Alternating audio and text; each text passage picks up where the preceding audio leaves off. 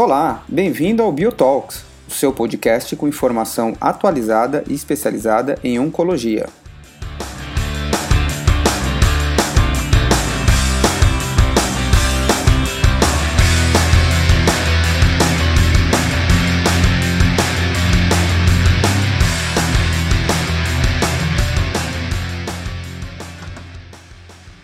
Olá, bem-vindos a essa edição especial do Biotalks.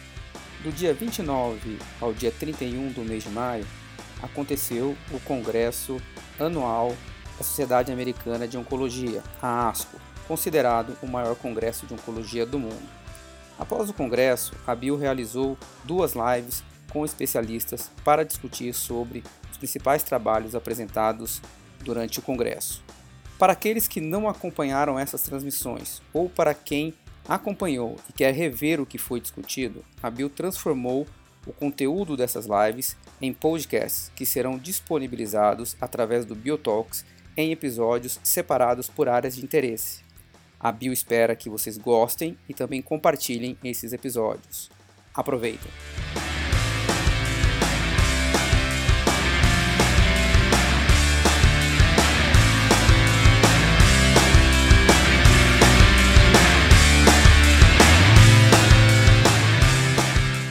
Olá, sejam muito bem-vindos à primeira live da Bio Brazilian Information Oncology. É um grande prazer estar aqui com vocês para a gente discutir as atualizações da ASCO 2020, esse grande evento, e trazer todas as aplicabilidades clínicas dos grandes estudos apresentados para o dia a dia do nosso consultório.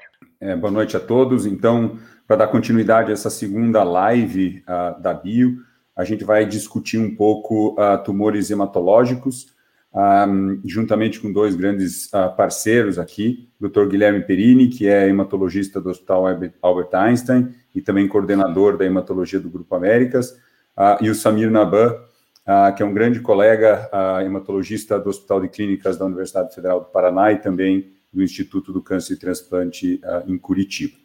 E para ir já direto ao assunto, Guilherme, talvez o grande é, é, estudo da, da, da, hematologia foi a hematologia entrar na plenária da ASCO esse ano, uh, com o estudo Endurance, que é um estudo aí que comparou uh, dois esquemas. Conte para nós o que, que, o que, que mostrou esse estudo uh, para entrar na plenária.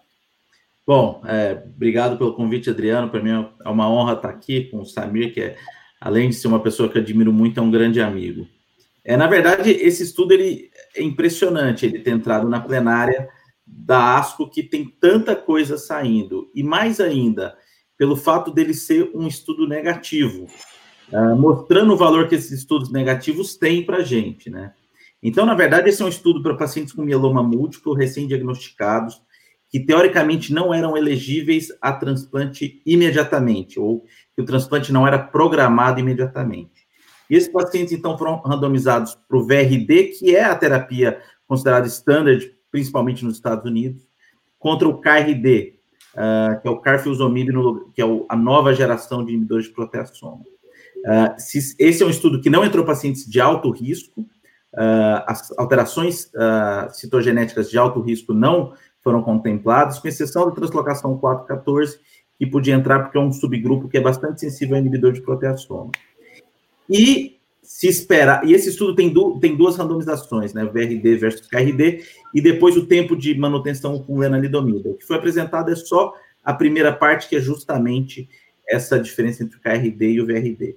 E aí o que a gente tem é uma total igualdade nas taxas de resposta, nas profundidades de resposta, e também na sobrevida livre de progressão, que era o endpoint uh, primário do estudo mesmo quando a gente vai ver a taxa de pacientes que foram para transplante, que, de novo, não eram pacientes que inicialmente iam para transplante, a taxa nos dois braços foi mais ou menos igual. Uh, obviamente, as toxicidades são diferentes, principalmente neuropatia com, com, com bortezomib, mas existe uma diferença também muito grande em relação a custo, né? Então, o VRD é quase seis vezes mais barato do que o KRD. Então, com isso, fortalece muito o VRD continuar sendo uh, o, a terapia padrão nos Estados Unidos. É lógico que, como tudo em mieloma, tem pouco, tem muito, muitas opções e muitas críticas a desenhos, mas de, de uma maneira geral, esse é um estudo muito forte. Eu acho que realmente solidifica para aqueles pacientes que não são de alto risco o papel do VRD em primeira linha. Legal. E Samir, alguma. É, como é que você contextualiza hoje, é, é, até principalmente de acesso, né? A gente tem uma grande dificuldade de acesso na grande maioria das drogas, até em questão da manutenção da lenalidomida. Como é que você contextualiza esse estudo? O que, que mudou alguma coisa ou só reforçou o que você faz hoje no consultório? Boa noite, boa noite, Adriano, boa noite, Guilherme. Prazer estar aqui com vocês para poder discutir esses resultados. Acho que o Guilherme conseguiu pontuar ali em poucas frases o que, o que esse estudo tem de importante. Eu acho realmente que foi uma surpresa ele ser apresentado na plenária e o Adriano já discutia comigo antes mesmo desse final de semana como é que esse estudo tinha chegado lá sendo um estudo com resultado negativo, né? Então a gente realmente fica bastante surpreso. Mas eu acho que esse estudo tem um mérito porque ele, ele traz de fato uma randomização muito grande. A maioria dos novos estudos com novas drogas em mieloma múltiplo fazem comparações muito injustas. Então, o fato do braço comparador desse estudo ser a terapia de primeira linha mais utilizada nos Estados Unidos, que é o VRD, é, que traz uma grande força. Então, você trouxe um braço comparador é, válido, um braço, um braço comparador que, que é exatamente o que está sendo feito na prática hoje em dia.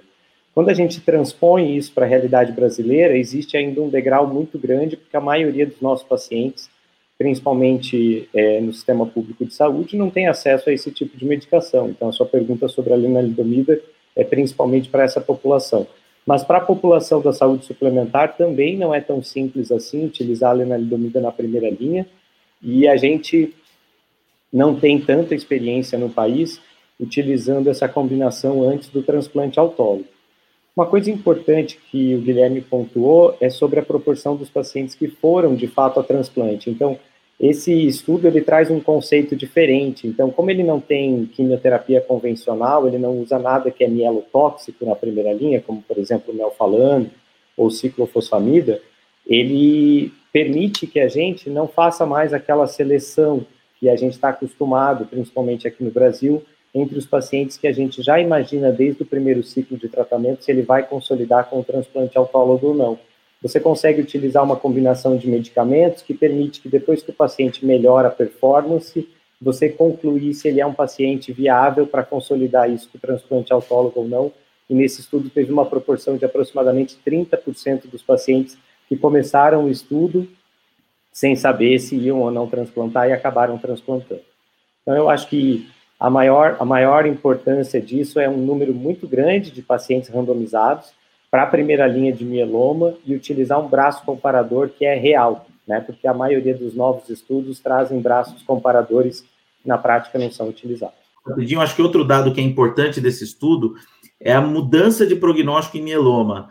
Samir, nesse estudo, a sobrevida uh, global em três anos é de 84% no braço VRD e 86% no KRD.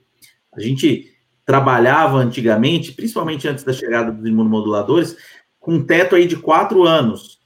E agora a gente tem em três anos praticamente todos os pacientes, uh, quase 85% desses pacientes vivos, mostrando que o prognóstico do mieloma vem uh, melhorando muito rapidamente.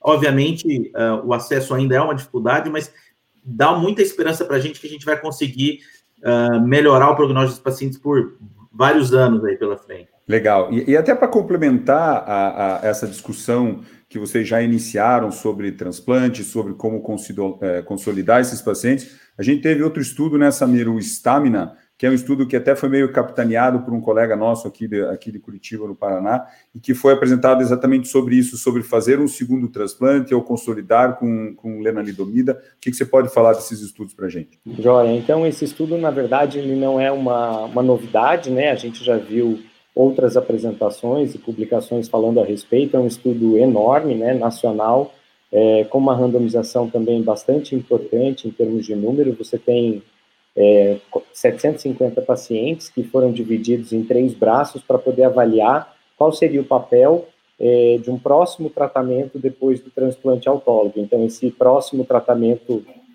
poderia ser somente a lenalidomida de manutenção, é, a consolidação com mais quatro ciclos de VRD ou então um segundo transplante, então fazer um tandem com dois transplantes autólogos em sequência. Todos os pacientes fazendo consolidação ao segundo transplante, depois foram levados para manutenção com lenalidomida.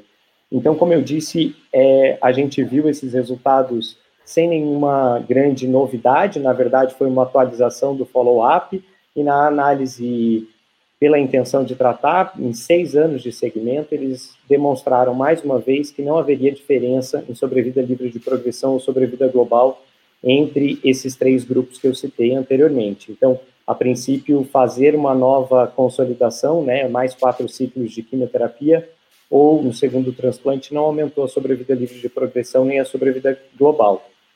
Ele traz uma, uma informação importante, principalmente para a gente aqui no Brasil, que é o papel dos dois transplantes para os pacientes de alto risco. Então, essa população, esse subgrupo de pacientes com marcadores do cariótipo de alto risco, se beneficiaram em relação à sobrevida livre de progressão quando receberam dois transplantes. E também traz é, a análise de que a lenalidomida de manutenção deveria ser utilizada até a progressão e nem interrompida com três anos.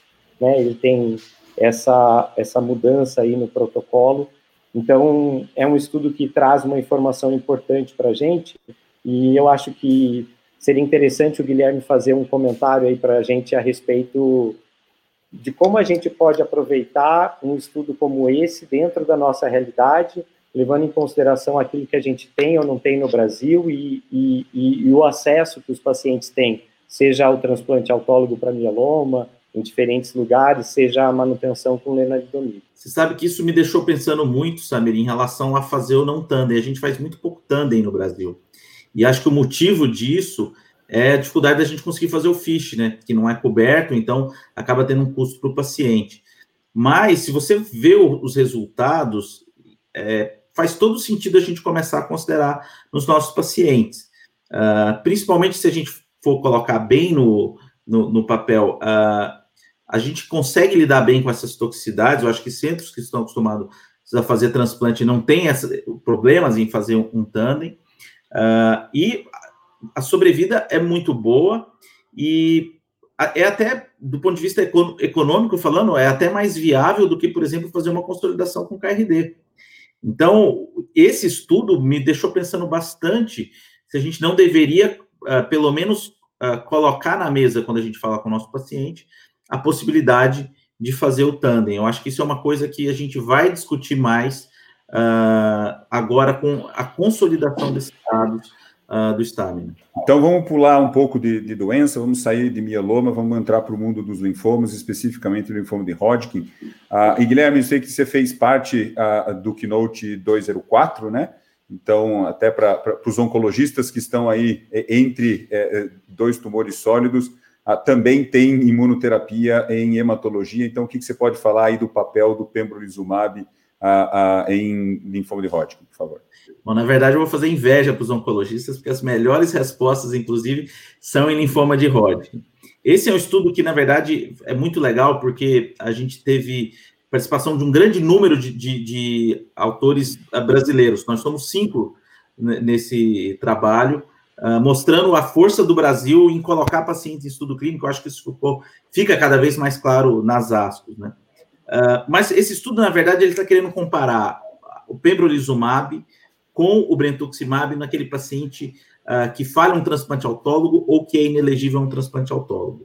Então, aquele paciente que tratou a primeira linha, recaiu, foi para autólogo ou não foi por não ter performance status para isso ou porque não conseguia atingir uma resposta. Tá? Os pacientes eram então randomizados, foram 300 uh, ah, pacientes randomizados para ou brentuximab ou para o pembro, podendo chegar até 35 ciclos, que dá mais ou menos dois anos. E aí o resultado foi bastante positivo a favor do pembro, né? Então dá uma sobrevida livre de progressão melhor para o braço do pembro, uh, tanto na, no, na, revisão internacional quanto na, no olho do investigador, uma duração de resposta superior, uh, menos doen doença estável, mais resposta parcial para o pembro, e um perfil de toxicidade bem aceitável comparado com o que a gente já sabe. Né? Então, o número de eventos adversos é mais ou menos igual, mas são eventos diferentes. Né? Uh, o pembro, muito mais eventos imunomediados. mais ou menos uh, uma porcentagem boa dos pacientes com pembro mantém resposta e se mantém no estudo depois de dois anos, dá mais ou menos em torno de 20%, mostrando que uma parte desses pacientes consegue sobrevidas bem longas uh, com imunoterapia. Então, a conclusão que, que chegou uh, é que provavelmente o pembro é o novo standard of care nesse cenário. Tem muitas maneiras de olhar um estudo de qualquer maneira, mas acho que fica bem claro o papel da imunoterapia saindo ali da quarta, quinta linha no Hodgkin, chegando agora mais próximo da segunda, terceira linha. Legal. E, e Samir, você acha que um, qual que é o próximo passo? Né? A gente vai combinar imunoterapia com quimioterapia de resgate nos pacientes refratários? Onde é que você acha que é o teto da imunoterapia no, na doença de Hodgkin? É isso aí, é muito legal esse estudo. Queria dar os parabéns para o Guilherme e para os outros autores brasileiros, porque para a gente é um orgulho muito grande vocês participarem e colocarem os nossos pacientes nos estudos clínicos. Parabéns. A gente, na verdade, entende sempre essa resposta da maneira como a gente coloca a droga na sequência do tratamento com linfoma de Hodgkin. Então, a gente ainda está entendendo se a imunoterapia até onde ela vai chegar nas fases mais precoces do tratamento, mas definitivamente o meu palpite é que ela vai ser combinada a outras terapias, seja a quimioterapia convencional ou até mesmo ao brentuximab vedotin, para poder atingir o que a gente tem como objetivo nessa doença, que seria a cura. Então, essas, essas novas drogas, elas trouxeram, de fato, uma taxa de resposta mais alta, principalmente no cenário do paciente que responde, é, que recai depois do transplante autólogo, mas a gente sabe que essas respostas não se sustentam por muito tempo. Então, a gente imagina que a combinação vai ser, de fato, o, o, a forma ideal de utilizar a imunoterapia para o linfoma de Hodgkin. Legal, a gente tem só mais dois minutinhos. Eu queria só que vocês comentassem rapidamente a, a, a atualização do estudo Gallium, que eu acho que é um estudo que tem uma certa importância, que compara dois esquemas em, em folicular de é, linfomas indolentes, ou seja, linfoma folicular. Samir. Eu acho que a gente não vai ter tempo suficiente para poder falar em detalhes, então eu acho que eu vou fazer um primeiro comentário, deixar o Guilherme terminar o que ele pensa a respeito disso, né? Então esse é um estudo que também não é uma novidade para a gente, foi uma atualização é, pelo tempo de segmento, então agora ele tem os resultados de cinco anos, e desde os primeiros resultados nós tínhamos um benefício de sobrevida livre de progressão sem benefício de sobrevida global. Então o estudo trouxe novamente a informação de que a gente consegue manter o paciente fora de tratamento um pouco mais de tempo, mas quando esse paciente é resgatado com outra linha, a gente consegue fazer esse resgate de maneira adequada. Tem aí um, um, um, detalhe importante sobre o número de pacientes que progrediram em menos de dois anos, então a gente usa uma expressão que é o POD 24.